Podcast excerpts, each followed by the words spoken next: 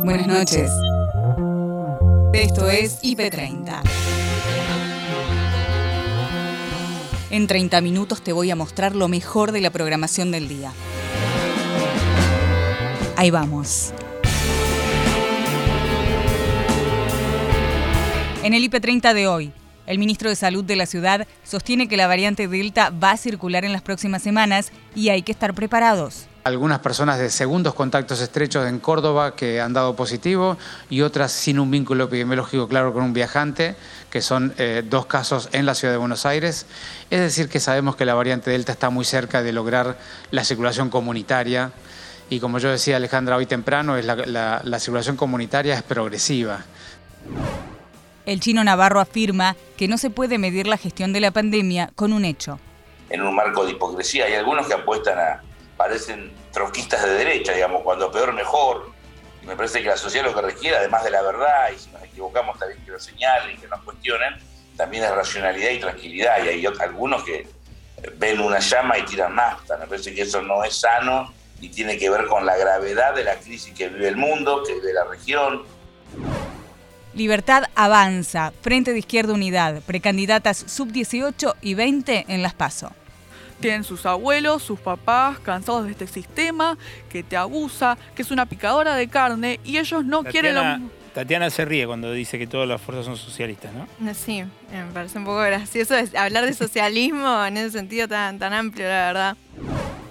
Cristina Fernández en el barrio Isla Maciel de Avellaneda. Primer acto conjunto del Frente de Todos. No hay lugares chicos. Los lugares siempre los hacen los dirigentes, lo hacen los hombres y las mujeres que lo ocupan. Y ese hombre desendeudó a la Argentina del Fondo Monetario Internacional en el año 2005. Lo destacado de este martes está en IP Noticias, edición central. Noelia Barral Grijera te cuenta por dónde pasa la información hoy ya en el desarrollo del principal tema del día, que tiene que ver con esta otra foto, la otra foto que intenta de alguna manera desinflar la crisis política que se desató a partir de la foto que conocimos la semana pasada del festejo de cumpleaños de Fabiola Yáñez en Olivos. Ahí los vemos, la vicepresidenta, el presidente, Victoria Tolosa Paz, primera candidata en provincia de Buenos Aires, Daniel Goyán, segundo candidato. Sergio Massa, Máximo Kirchner, Axel Kisilov, eh, Ferraresi, también está Verónica Magario, bueno, todos eh, hoy participando de un acto de entrega de viviendas que claramente se transformó en un respaldo al presidente de todas las eh, líneas internas del Frente de Todos después de lo que fue la crisis fuertísima que se desató durante el fin de semana y que incluye un pedido de juicio político de parte de la oposición. Escuchemos primero a la vicepresidenta porque dividió su discurso en dos líneas. Por un lado, de respaldo a Alberto Fernández y por otro lado, de confrontación directa con Mauricio Macri, con el macrismo. Mauricio Macri que ayer reapareció, lo contábamos, también criticando lo que fue esta foto en Olivos, dijo tocamos fondo, bueno, aprovecha el frente de todos esa reaparición para contestarle. Empezamos con Cristina y el respaldo a Alberto. En todo este tiempo que le ha tocado gobernar, Alberto, difícil, duro. Se la pasan atajando penales porque la verdad que este es un partido que no se pudo jugar. Y eso que no sé de fútbol. Pero este es un partido que no se pudo jugar. De entrada no hubo ni primer tiempo ni segundo. Hubo que salir a atajar penales con la pandemia, nada más. Por eso, Alberto, yo te pido no te enojes ni te pongas nervioso, porque ¿sabes qué pasa? Cuando uno es presidente o presidenta en nombre de una fuerza nacional y popular, los errores, las fallas, las equivocaciones, las transgresiones, inclusive a normas que uno puede tener, se magnifican en el caso de los gobiernos populares y se exacerban para irritar, para indignar. Mientras tanto se han ocultado descarada y ostensiblemente la entrega de un país, el endeudamiento sin límites. Por eso, Alberto,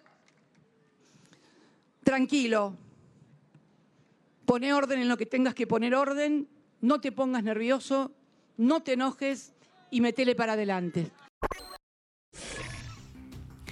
No te enojes y metele para adelante, le dijo la vicepresidenta al presidente Alberto Fernández. Recordó además más adelante en su discurso aquella plaza de la Asunción presidencial el 10 de diciembre cuando ella le dijo, presidente, no haga caso a la tapa de los diarios. Dijo, viste que un poco de razón tenía. Pero habló también Cristina particularmente de, mm, bueno, lo que dijo que era una república de Morondanga en relación al discurso eh, del macrismo de Juntos por el Cambio. Escúchenla. ¿De qué república nos hablan? Los que conformaron mesas judiciales, con algunos de los integrantes hoy prófugos. Ninguno de nosotros se fue del país para eludirle la acción de la justicia. Todos pusimos la cara y el cuerpo y nos vienen a dar lecciones de república. ¿Qué república era aquella? República de Morondanga era. Eso era, República de Morondanga. Agustina Díaz y Nacho Corral actualizan la información en tarde a tarde. Afganistán se está llevando el foco de todo el mundo en este momento para ver qué es lo que va a ocurrir, cuál va a ser la nueva vida que se va a llevar adelante en ese país después del ascenso al poder de el Talibán. ¿Cómo lo está viviendo la población civil hoy? Eh, las novedades que se están dando y que están recorriendo todo el mundo. La salida de los Estados Unidos, la toma del poder por parte de los talibanes. Bueno, nos vamos a ir en vivo a la ciudad de Kabul. Allí estamos en comunicación con el profesor de la Universidad de la capital afgana. Su nombre es Najibullah Afgan. ¿eh? Espero estar diciéndolo bien. Gracias por atendernos. Somos Nacho Corral y Agustina Díaz. Bienvenido. Mm, buenos días, ah, perdón, buenas tardes. ¿Cómo te va? Bienvenido. Bueno, contanos lo que están viviendo hoy, ¿cómo lo estás viviendo vos? Ah, muchas gracias por la bienvenida. Eh, pues lo estamos pasando muy bien. Eh, pues eh, desde hace un mes no hemos pasado buenos momentos porque los talibanos empezaron y llegaron hasta Kabul eh, otras provincias lo tomaron con la guerra, con las batallas y entonces cuando llegaron a las puertas de la capital, entonces no quisieron em, guerra, entonces que quisieron entrar en la capital, em, entonces eh, con la capital sin guerra. Y con la llegada de los alemanes, eh, el presidente se huyó, huyó a, un país vecino que se llama Tayikistán. Entonces el país se quedó en vacío, en Bakú de, de, del poder. Sí, pero ah, con la llegada de los talibanes eh, la situación ahora está mejor. Eh, los paisanos y los eh, ciudadanos están, están tranquilos, viven feliz, porque, porque no hay miedo, no hay peligro. Y en ese sentido, ¿qué puedes decir de las imágenes que se están viendo en todo el mundo de los afganos tratando de escaparse de Afganistán en los aviones estadounidenses? ¿Por qué pasa eso? Ah, bueno, porque hace 25 años cuando los, los eh, llegaron a Afganistán y tomaron el poder, ellos no pudieron mostrar eh, una buena imagen de, su poder. Y ahora con su llegada, eh, esas personas tienen esa imagen de, de los talibanos de, de hace 20 o 25 años pensaban que los iban a matar, pensaban que los iban a, tratar con violencia. Entonces ellos, con la justa llegada de los talibanos, quisieron escapar y quisieron eh, eh, huir del país porque pensaban que los talibanos les trataban mal. Pero ahora con la llegada de los talibanes, eh, los talibanes han cambiado mucho y son buenas personas y gobiernan bien y aunque su gobierno ha empezado todavía ahora están eh, preparándose para, para, para un, empezar un buen gobierno, pero así está, está bien todo. El presidente y la vicepresidenta encabezaron el acto de entrega de viviendas en Avellaneda. Cristina Fernández les habló a los habitantes de la Argentina. Primer acto en conjunto, en campaña, rumbo a las PASO. La última vez que estuvimos acá fue hace poco más de cinco años. Vinimos a visitarlo a Paco Olveira y a los curas de Opción por los Pobres. Seis días antes nos habían citado a Comodoro Pi con Axel, a mí también como expresidenta, Axel como exministro de Economía, por aquella causa armada entre gallos y medianoches, o entre opositores y jueces, mejor, ¿no? Porque gallos y medianoche no arman ninguna causa. Vamos a hablar sin eufemismos en la Argentina, por favor. Bueno, y allá fuimos en una movilización maravillosa que nunca me cansaré de agradecer a aquellas organizaciones políticas que contra viento y marea, bajo presiones y amenazas, fueron, fueron a acompañarme allá como Doro Pie abajo de la lluvia. Nunca los voy a olvidar y nunca me voy a cansar de agradecerlo.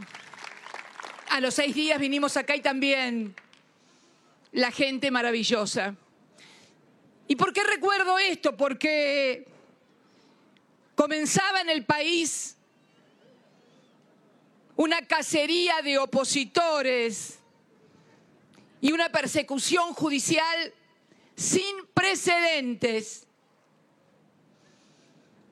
a los que hoy hablan de la República.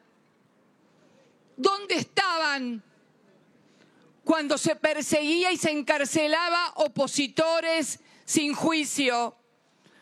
¿Dónde estaban cuando se encarcelaban a dueños de medios de comunicación a los cuales se les había pedido previamente que acompañaran la campaña mediática judicial para meterme presa. Esto que hoy estamos sabiendo y que dónde estaban. Y hoy me vienen a hablar de la República y aquella que era. ¿De qué República nos hablan?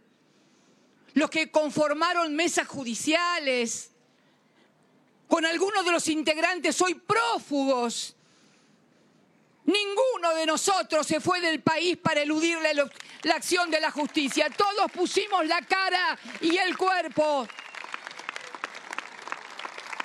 Y nos vienen a dar lecciones de república. ¿Qué república era aquella? República de Morondanga era. Eso era, República de Morondanga. El ministro de Salud, Fernán Quirós, brindó una conferencia de prensa con el reporte epidemiológico de la ciudad de Buenos Aires.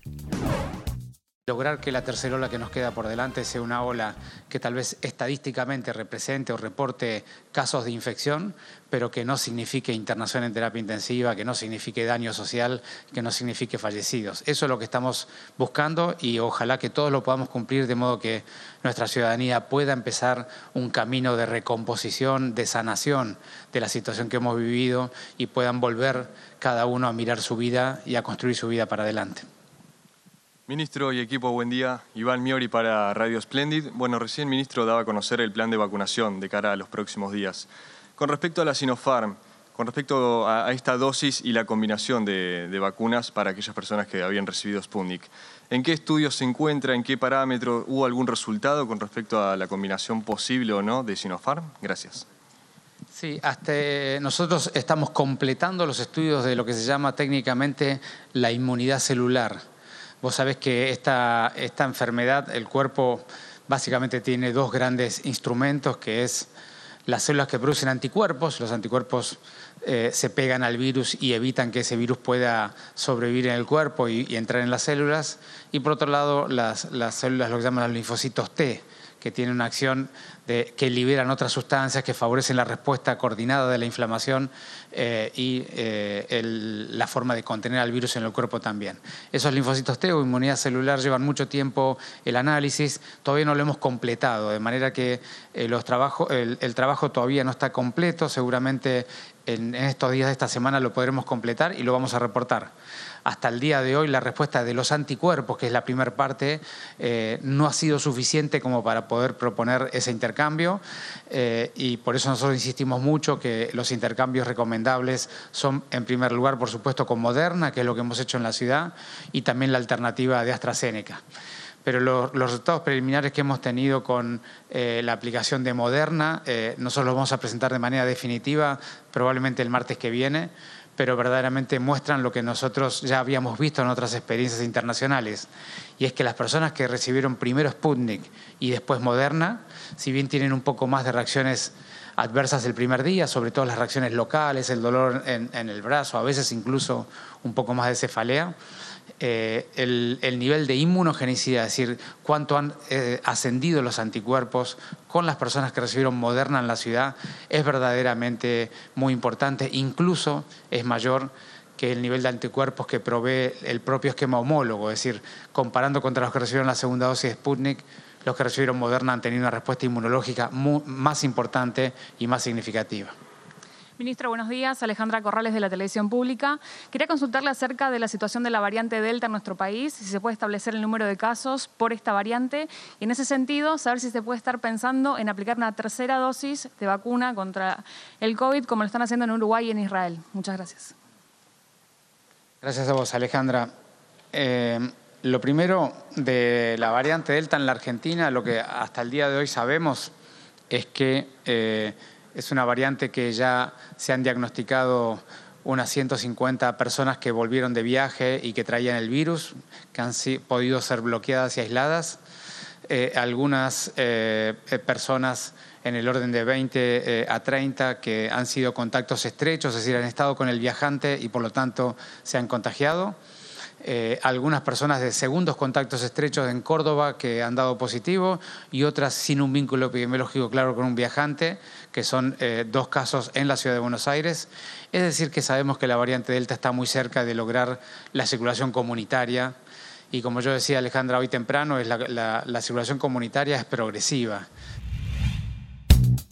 El secretario de Relaciones Parlamentarias, Fernando Chino Navarro, dialogó con Noelia Barral Grijera sobre la gestión del gobierno nacional y las polémicas en torno a las visitas en Olivos en plena cuarentena. Estábamos escuchando hace un ratito las palabras del presidente hoy en La Matanza, volviendo a pedir disculpas de manera mucho más enérgica respecto de lo que fue el festejo de cumpleaños el año pasado en la Quinta de Olivos de Fabiola Yáñez. ¿Crees que con este pedido de disculpas se termina el tema? No lo sé, no lo sé. Indudablemente es un hecho que a la sociedad le debe doler, que hay personas que se sienten afectadas por, cumplir las restricciones, porque nuestro gobierno, el propio presidente, le pedíamos que se cuidara en el marco de la pandemia y millones de argentinos cumplieron la rajatabla. Después hubo contagios, hubo letalidad, personas familias que no han podido enterrar a sus seres queridos. hay mucho dolor. Eh, creo que va a ser un proceso. A mí, eh, obviamente, ese error me duele, me afecta como a todos, me tranquiliza que el presidente, que es un hombre de bien, que para mí es una muy buena persona, sea consciente de la magnitud del error, reconozca ese error, pida disculpas, haga cargo, no vuelva a ocurrir. Y creo que en ese proceso el presidente, nosotros, integrantes del gobierno, iremos trabajando para reconstruir confianza, reconstruir puentes, algunos sectores, yo estuve mucho en la calle hoy, ayer, el sábado, me encontré con muchas personas que me han saludado afectuosas, respetuosamente bien. Eh, es decir, hay personas que, nos avalan, que nos creen, que, saben que no se puede medir una, gestión de, meses y meses, largos meses con esta pandemia desconocida por un hecho.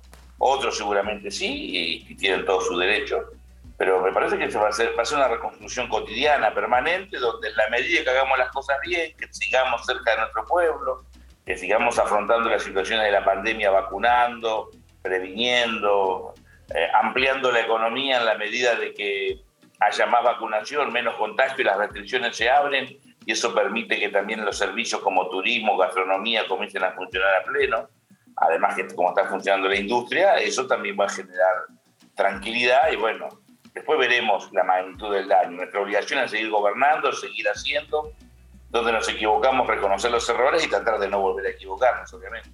Si no, vos que estás, eh, bueno, adentro del gabinete, tenés despachos cerca del despacho del presidente, del jefe de gabinete Santiago Cafiero, ¿crees que se manejó bien la comunicación de este tema? Porque el presidente llegó a decir con Julio Leiva en Caja Negra en Filonews que las reuniones de las que lo acusaban no habían sucedido y dos días después aparece la foto y tiene que salir a admitir que efectivamente sí habían sucedido. Lo que pasa es que se hablaron tantas cosas. Cuando vos acusás, y le quería dar un toque de visitas nocturnas, cuestiones este, que tenían que ver, incluso algunos diputados opositores, eh, cuestionando e incluso humillando a algunas mujeres que habían tenido reuniones con el presidente, imaginando una relación que tenía que ver más con lo, con lo sexual que con una cuestión de trabajo. Todo se fue enredando, se fue construyendo una, una bola de nieve y me parece que el presidente se refería desmintiendo las cuestiones groseras que eran tan obvias que no habían ocurrido y seguramente no habrá analizado la, la, reunión familiar que estuvo mal, que no debió hacerse, pero que no tenía ninguna connotación con los hechos que estaban acusando algunos diputados opositores y también algunos medios de comunicación en un marco de hipocresía. Hay algunos que apuestan a, parecen troquistas de derecha, digamos, cuando peor mejor. Y me parece que la sociedad lo que requiere, además de la verdad, y si nos equivocamos también que lo señalen y que nos cuestionen, también es racionalidad y tranquilidad. Y hay algunos que ven una llama y tiran nafta. Me parece que eso no es sano y tiene que ver con la gravedad de la crisis que vive el mundo, que vive la región.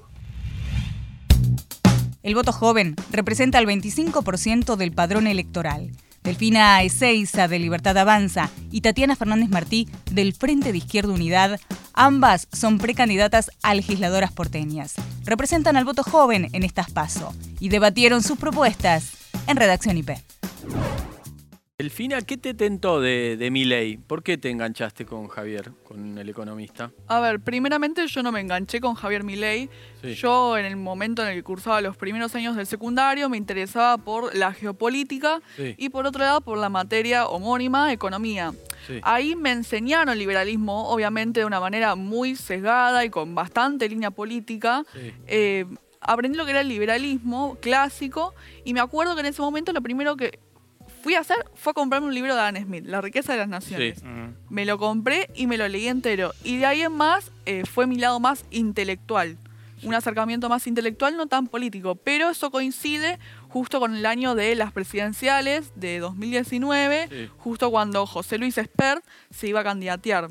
Y obviamente surgió el, el boom de los liberales en lo que era la TV, que también coincidió con la mayoría de los jóvenes. ¿Por qué? Porque todas estas ideas generalmente se desparraman por lo que es el mundo del Internet.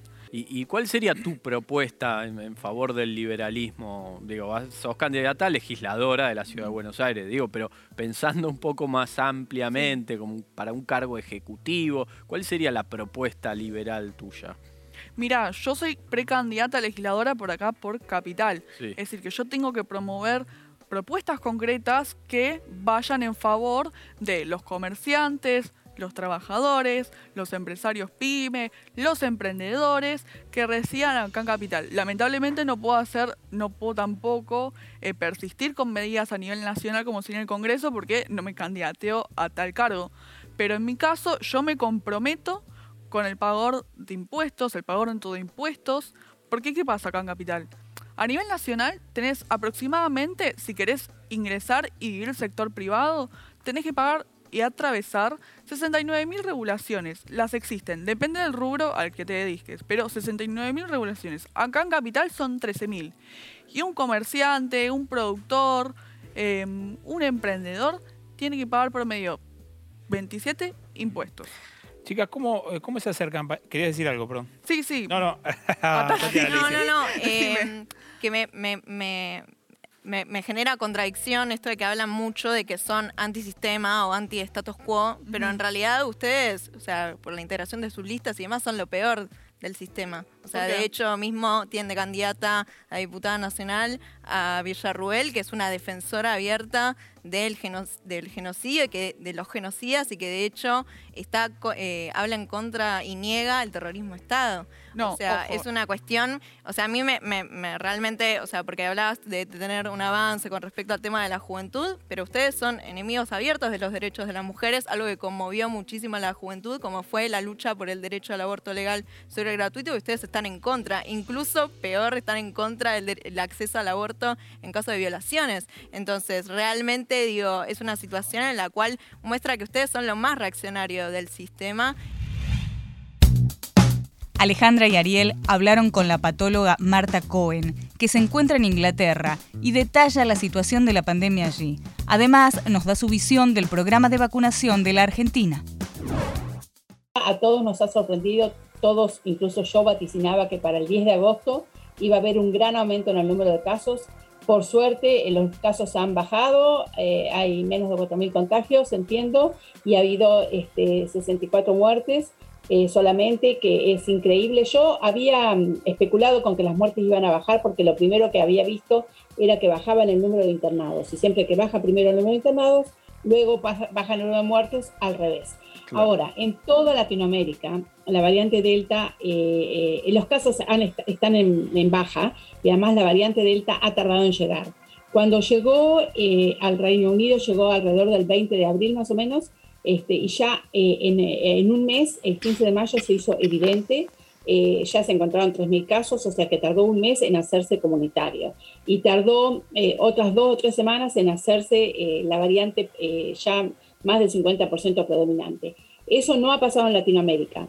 Entonces yo pienso que hay dos opciones. Una, este, que es por qué podría no haber pasado. Mi instinto Em, de, conocimiento mucho o poco de esta pandemia, me sugiere que probablemente la contagiosidad de lambda, que ha sido la cepa predominante, eh, que comenzó en el Perú y que luego se extendió a Latinoamérica, y eh, estuve mirando páginas de la Organización de la Mundial de la Salud, la, variante lambda aún es la cepa predominante en muchas de las eh, naciones latinoamericanas. Ahora, la variante delta ya está siendo la predominante en países como el Ecuador y eh, eh, Brasil. Este, es, eh, es, increíble porque esto tiene, tiene dos lecturas. Por un lado, la, la variante lambda tendría una contagiosidad que probablemente sea un poco menor que la variante delta, pero como era más alta que la variante alfa, se hizo la predominante. Entonces, de alguna manera hay una competencia o hubo una competencia entre las dos variantes. Y la otra cosa que es muy interesante la lectura de Brasil porque Brasil, en la mayoría de los casos siempre comenzaron eh, en Sao Paulo, porque es donde está un aeropuerto internacional que mueve más gente que en Río de Janeiro. Y sin embargo, los casos de Delta están más en Río que Sao Paulo. Y tiene que ver esto con el, porcentaje de población con doble vacunación y en la tomada de la vacuna ha sido muchísimo más en Sao Paulo que en eh, Río de Janeiro. Entonces, también eso es importante. Y los porcentajes de doble vacunación y la otra cosa que quiero remarcar es que no dejemos de esperarla, que preparémonos porque este, puede en cualquier momento eh, comenzar a subir el número de casos. Por eso es tan importante mantener eh, una mirada de los datos epidemiológicos día a día. Malena Pichot presenta su nueva película. Habló del proceso del film con Ani Pía. La hicimos en cinco días, lo que les contaba antes es una locura porque las películas se graban, se filman en cinco semanas más o menos y, nosotros en cinco días la sacamos y bueno, dos meses después, o sea, un mes de, de post, toda una locura, pero bueno, tiene que ver un poco con, con esta modalidad autogestiva, independiente que, y presupuestaria a veces también. Viste que a veces también como que uno tiene que acortar las jornadas porque, bueno, el presupuesto no es lo mismo. Sí, todo esto de los cinco días es porque no había plata, por supuesto. Es. Eh, ¿Misma locación? Sí, son dos locaciones, pero muy lindas. Sí. Eh, pero sí, es una producción nuestra, eh, con el apoyo de Lab House, pero somos los mismos que, que hicimos Leonor hace un tiempo al principio de la, de la pandemia, hicimos un streaming también y, y, nos fue bien y dijimos, bueno, vamos a hacer esta esta modalidad de streaming, pero con un poquito más de producción, eh. Eh, con el director que es Nano. Eh, Santaló. Santaló, sí, también director de Cualca y de Por Ahora. Y con Julián Lucero, que la escribimos. Y, y bueno, con el gran elenco, porque está Esbaraglia en la película y es medio un locurón. Lo veíamos ahí. Bueno, película que uno, eh, ya había unas frases ahí en el tráiler que uno se siente totalmente identificado, ¿no? Sobre todo esta parte, ¿no? Sí, carnecita Sí, como, sos, ¿eh? sos vegano, sí, pero carnecita como, ¿no? Sí. Eh, es algo que sucede mucho eso. Sí, bueno, es, está, está muy en boga el tema. Yo soy vegetariana, no como carne. Está muy en boga ese tema, mucho más que antes, ¿no? Entonces, creo que en todos los, los encuentros con amigues, en los asados, en- siempre hay alguien que es vegano y siempre hay alguien que no es tan vegano como dice, ¿no? Claro, que, que puede variar un poquito. Ahora, ¿la problemática millennial es como el telón de fondo? Sí, y sí porque, bueno, obvio que nosotros somos millennials, lo que sucede es que los millennials ya somos muy grandes y no nos Somos damos adultos cuenta. mayores, Malena, pero por favor, no, No nos nos hacemos cargo en realidad de la edad que Claro. tenemos. Eh, y eso creo que también es una problemática de, de los millennials, que somos como muy, la mayoría, un poquito aniñados, y está eso un poco también, eh, es una, se trata de una pareja que está encerrada en un buen ambiente y además, ¿no? Con el problema de la pandemia, y están muy estresados y deciden eh, alquilar una, una casa en el campo para relajar. Y, y bueno, los dueños de esa casa eh, no, no, no permiten tanto relajo, se va poniendo todo muy raro, pero... O sea que tiene un poco de comedia, un poco de terror, Sí. ¿se puede decir? Sí, sí, ¿Algo es- de eso, un poquito de esos condimentos? Sí, absolutamente. Es obvio que es más comedia que terror para mí, pero hay gente, viste, que es más sensible al terror, que le da miedo ya a la mínima cosa, ya sufre. Sí. Así que por ahí un poquito de, de terror también. Un poquito de acá, un poquito de allá. Y hasta acá llegamos por hoy. Acordate que podés ver las notas completas en nuestro sitio www.ip.digital y en nuestro canal de YouTube, búscanos como IP Noticias y suscríbete. Hasta la próxima. Buenas noches.